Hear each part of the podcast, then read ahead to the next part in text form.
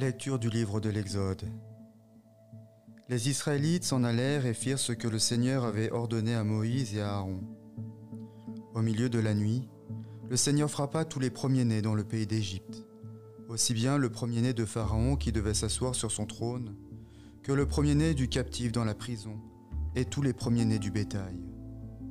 Pharaon se leva pendant la nuit, ainsi que tous ses serviteurs et tous les Égyptiens, et ce fut en Égypte une grande clameur, car il n'y avait pas de maison où n'y eût pas un mort.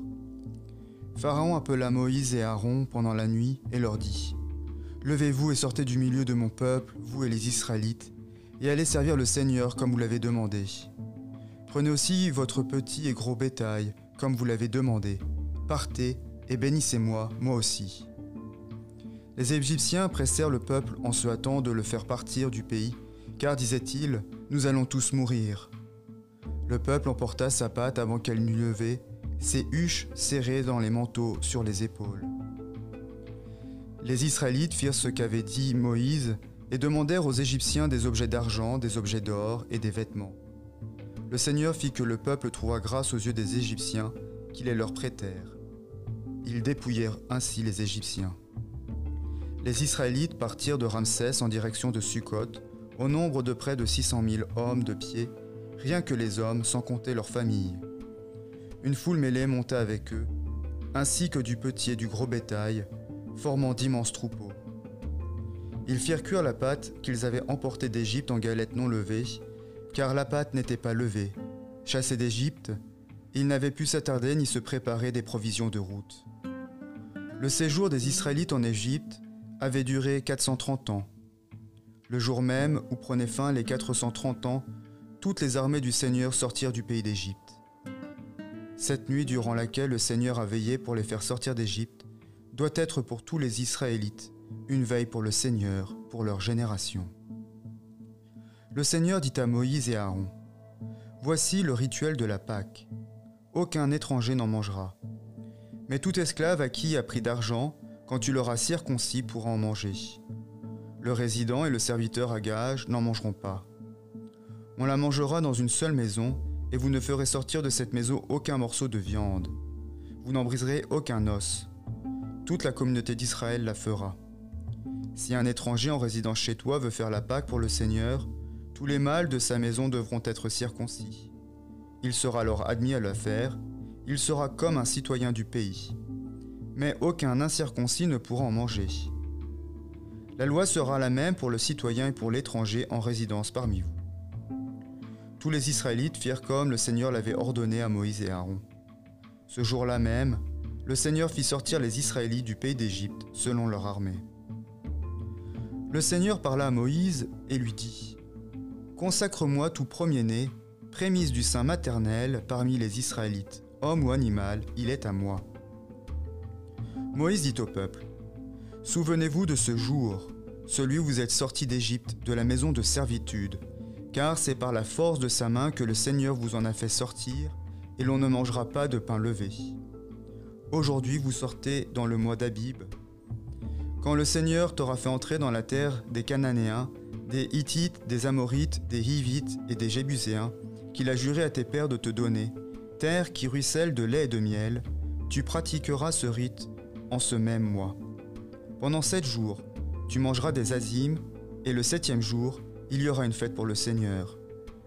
Ce sont des azimes que l'on mangera pendant les sept jours, et l'on ne verra pas chez toi de pain levé, ni on ne verra chez toi de levain dans tout ton territoire. Ce jour-là, tu parleras ainsi à ton fils. C'est à cause de ce que le Seigneur a fait pour moi lors de ma sortie d'Égypte.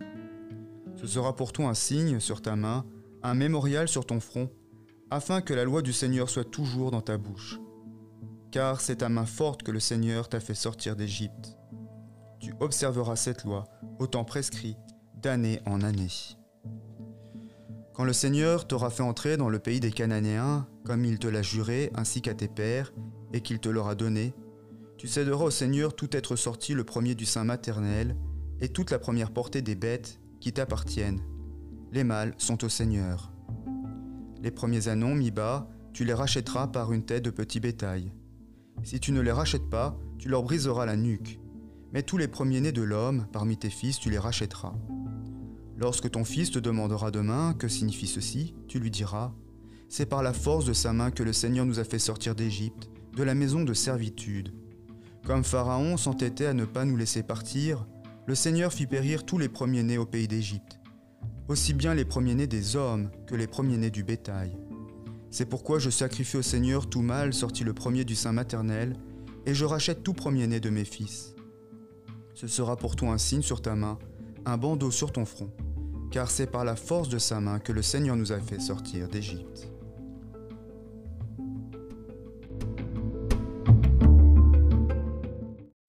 Le passage pourrait être résumé en trois mots. Rédemption, sanctification, instruction. Rédemption, parce que la libération des Hébreux se fera au prix de la mort des premiers-nés des Égyptiens. Sanctification, parce que, encore une fois, nous recevons des prescriptions concernant la célébration de la Pâque, et instructions puisque Dieu leur enseigne ce qu'ils devront faire quand ils arriveront en terre promise.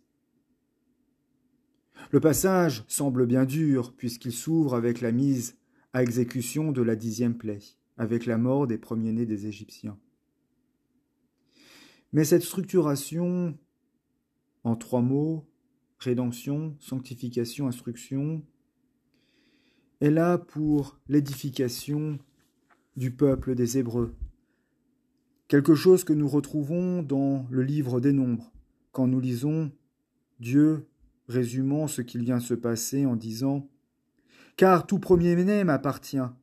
Le jour où j'ai frappé tous les premiers-nés en terre d'Égypte, je me suis consacré tous les premiers-nés en Israël, aussi bien ceux des hommes que ceux du bétail. Ils sont à moi, je suis le Seigneur. Et Dieu leur donnera encore cette instruction dans le désert. Soyez saints, car moi le Seigneur, votre Dieu, je suis saint. Notre vie est structurée par ces trois mots. Rédemption. Nous avons été rachetés, nous avons été sauvés. Dans le récit d'aujourd'hui, le prix qui a été payé, c'est le prix de l'endurcissement du cœur de Pharaon, la mort des premiers-nés des Égyptiens. Notre rachat, c'est Dieu lui-même qui s'est donné pour nous, pour notre salut, quand son Fils sera crucifié sur la croix. Il ne demandera pas le sang d'autres, il fera couler son propre sang.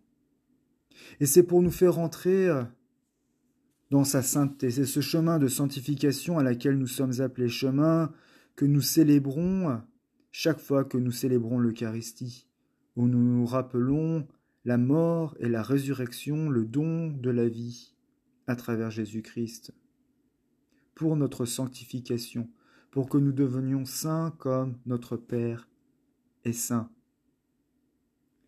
En fait, notre obéissance est le fruit est notre réponse à la grâce salvifique que nous recevons de Dieu. Et puis à cette dimension importante, l'instruction. Nous sommes appelés à transmettre ce que nous avons reçu, et notamment quelque chose d'important, la mémoire. C'est quelque chose que les Juifs se répéteront constamment. Dis à ton fils, quand ton fils te posera la question Mais pourquoi Dieu a fait ça? Raconte-lui. Et c'est un appel à nous aussi, alors que nous lisons ces passages, de transmettre ce que nous avons reçu, ce que nous avons découvert de Dieu à travers Jésus-Christ. Et c'est cette instruction, c'est cette mémoire qui bâtit le corps du Christ. Ces trois piliers de rédemption, don gratuit, de Dieu pour notre salut, de sanctification, don encore une fois de Dieu pour que nous devenions saints, parfaits, comme notre Père est saint et parfait, et d'instruction qui est notre envoi en mission pour annoncer la bonne nouvelle du salut, que Dieu vient à notre rencontre, que Dieu nous donne la vie, que Dieu nous libère, que Dieu est avec nous. Amen.